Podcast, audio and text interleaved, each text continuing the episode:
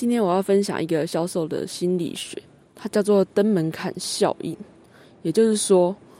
我们在提出一个大要求之前，先提出诶很简单可以达到的小要求，那后面那个大要求就会比较容易被使被被接受。嗯，比如说像我在陌生开发要填问卷。其实要填一个很好的，就是一个好的质量的有效问卷，那它其实是要经过诶比较长的深度聊天啊才能达到的，因为销售是很靠信任感。但是，一般在外面的路人啊、陌生人，他们其实很不希望诶填问卷，就觉得填问卷很烦，对啊，甚至是浪费时间。那这时候我们用了登门槛效应，我们就跟他讲说，哎，我们只要一个过马路的时间就可以把这个问卷填完喽。那他就会比较好去接受，去帮我们填。那从第一题简单的第一题开始，然后填慢慢的填下去。如果哎我们聊天还聊得蛮开心的，那甚至就可以呃这张问卷可以填到五到十分钟，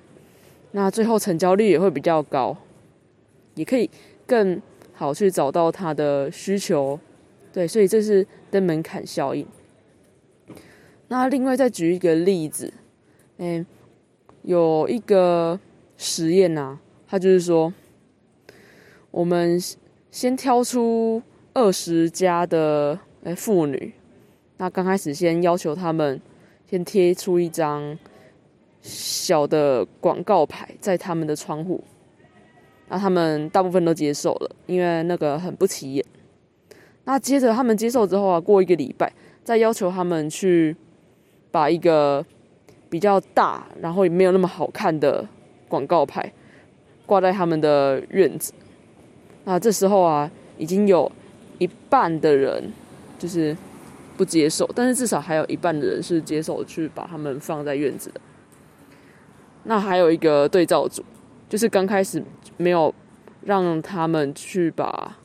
一个小的广告牌挂在窗上的那一组，那一组只有两成的妇女是接受把大一点、丑一点的广告牌放在他们的院子，所以其实，哎，一个是五层，一个是两层，其实前面这个小的牌子的那个灯门槛，它的作用其实还蛮大的，所以这是。今天分享的登门槛效应，那这个登门槛效应呢，不只可以用在销售或者是说服人之中，那我们平常养成习惯也是可以用这个方式。比如说，你想要去养成健身的习惯，那刚开始啊，一下子要求自己自己一次要运动一个小时，哎，觉得好累哦。那这时不妨就跟自己讲说，那我今天只要五分钟，或者是我只要到那里到健身房就好了。其实我们只要一开始啊，那个就会更容易去执行，就是会比较难停下来，就有点有点像是惯性，刚出一点力，然后如果在没有外力